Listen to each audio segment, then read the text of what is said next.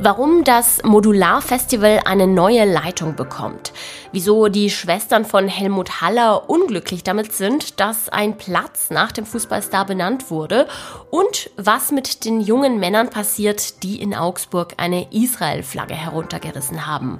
All das und noch viel mehr hört ihr heute im Nachrichtenwecker. Ich bin Greta Brünster und ich wünsche euch einen guten Morgen. Als der Krieg in Israel ausgebrochen ist, wurde vor dem Augsburger Rathaus eine Israel-Flagge gehisst, um Solidarität zu zeigen. Die ist dann aber zweimal in der Nacht heruntergerissen worden und in einem Fall wurde versucht, sie anzuzünden. Das weiß man so genau, weil es ein Video von der Tat gibt. Man sieht, wie ein Mann den Fahnenmast hochklettert und die Fahne herunterholt. Nun wird erstmals ein Beschuldigter vor Gericht stehen, aber nicht der, der die Fahne heruntergerissen hat, sondern der Mann, der das Ganze gefilmt und ins Netz gestellt hat.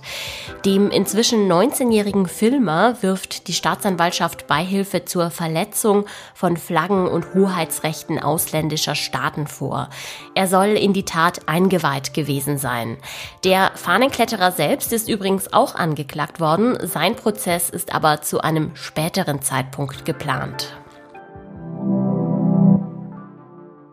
Wer sich in Augsburg-Oberhausen auskennt, der weiß, am Helmut-Haller-Platz treffen sich Mitglieder der süchtigen Szene, also Alkoholiker oder Menschen, die Drogen konsumieren. Dabei steht der Name Helmut Haller ja eigentlich überhaupt nicht für einen ungesunden Lifestyle. Er war nämlich Profisportler. Genauer gesagt, er war Augsburgs berühmtester Fußballer. Eine Schwester Hallers hat sich nun gemeldet und ihr Missfallen darüber ausgedrückt, dass ausgerechnet ein Platz, den man mit der Drogenszene in Verbindung bringt, nach ihrem Bruder benannt ist. Auch mehrere Brüder des bereits verstorbenen Fußballers sind nicht gerade glücklich darüber. Der Antrag an die städtische Verwaltung, den Bahnhofsvorplatz nach Haller zu benennen, kam im Jahr 2014 von der SPD. Jetzt, zehn Jahre später, sieht man das auch in der SPD nicht mehr als so eine gute Idee. Der SPD-Stadtrat Stefan Kiefer erklärt, es sei damals darum gegangen, einen Platz in Oberhausen, also Hallers Heimat, nach ihm zu benennen. Und dieser Platz habe noch keinen Namen gehabt. Damals habe sich die süchtigen Szene allerdings auch noch nicht dort aufgehalten. Einigkeit gibt es darüber, dass an dem Platz dringender Handlungsbedarf besteht. Derzeit wird nach einem neuen, größeren Standort für den Drogenkontaktladen Betreff gesucht, der Betroffenen Hilfe bietet. Und wir schauen noch kurz aufs Wetter. Tagsüber wird es etwas freundlicher als in den letzten Tagen. Da schaut auch mal die Sonne raus. Am Morgen ist es noch bewölkt und es gibt wieder eine Glättewarnung. Also seid bitte besonders vorsichtig auf den Straßen und Gehwegen. Die Temperaturen liegen zwischen minus 6 und minus einem Grad. Das beliebte Modularfestival bekommt eine neue Leitung. Lange hatte es ja Spekulationen gegeben, dass der bisherige Leiter Patrick Jung wieder weitermachen würde. Was da dran ist, das verrät uns jetzt mein Kollege Max Kramer. Hallo Max. Hi Greta. Also Max, haben sich die Spekulationen bewahrheitet? Sie haben sich nicht bewahrheitet, äh, dass er weitermacht. Äh, uns hat das Thema äh, Ende vergangenen Jahres sehr intensiv beschäftigt. Da wurde viel gemunkelt, viel auch gestreut. Ähm, es ist jetzt so, tatsächlich wissen wir jetzt ganz aktuell, dass der Patrick Jung nicht weitermacht als Leiter des Festivals. Ähm, es übernimmt jetzt eine Doppelspitze, das gab es so in der Form auch noch nicht. Äh, Julia Appel und Clemens Wieser übernehmen das jetzt. Ähm, ich konnte gestern auch mit dem Clemens Wieser schon sprechen. Ähm, die beiden sind jetzt da schon äh, involviert in der Planung und gehen das jetzt eben an, mindestens bis 2025. Und warum hat Jung aufgehört? Äh, das hing mit einem relativ bemerkenswerten Schritt zusammen. Das Modular ist, ähm, wie viele ja vielleicht wissen, sehr beliebt, auch sehr erfolgreich. Es kommen wirklich viele Menschen dorthin. Es sind pro Tag 11.000, äh, zumindest war es bis zuletzt so. Ein Grund, warum uns äh, dieses Thema Ende vergangenen Jahres so intensiv auch beschäftigt hat, war die Ankündigung, dass es kleiner werden soll. Also im Raum stand eine Reduzierung von 11.000 auf 7.000 Besucherinnen und Besucher. Das hat natürlich viele Fragen äh, aufgeworfen. Ähm, bis zuletzt war jetzt nicht ganz eindeutig, auch was da dahinter steckt. Jedenfalls ähm, war relativ klar, dass das äh, nicht äh, im Einklang mit der Einschätzung von dem Herrn Jung war. Also der wollte offenbar nicht, dass das Festival kleiner wird.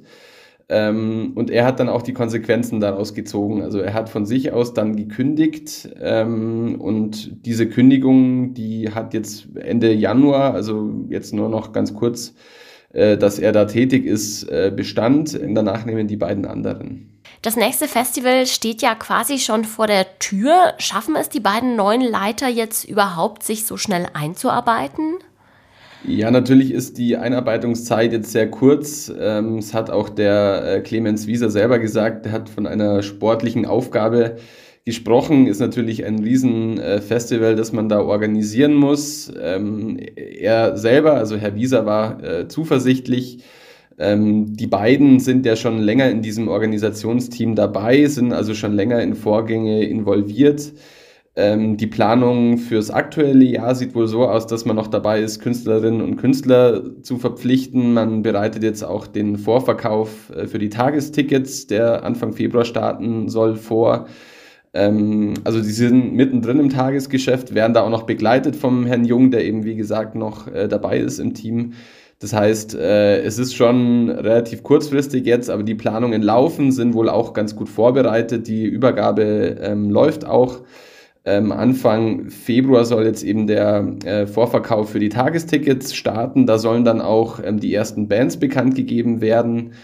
Ähm, das scheint also alles zu laufen. Grundsätzlich äh, planen die beiden Neuen jetzt auch schon äh, das Festival im kommenden Jahr.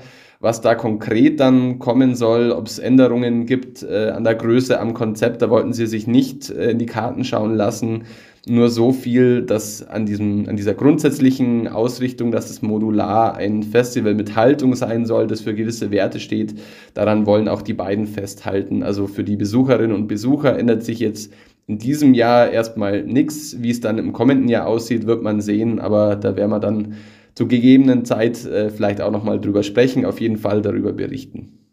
Und was ist jetzt aus den Plänen geworden, das modular abzuspecken? Kann man da für dieses Jahr schon was sagen?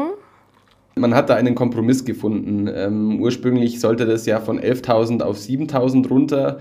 Der Kompromiss, und da haben die Organisatorinnen und Organisatoren selber gesagt, dass es nicht sehr glücklich gelaufen ist, sieht so aus, dass man jetzt bei 9.000 landet also in der goldenen Mitte. Ähm, viele Karten sind äh, auch schon verkauft.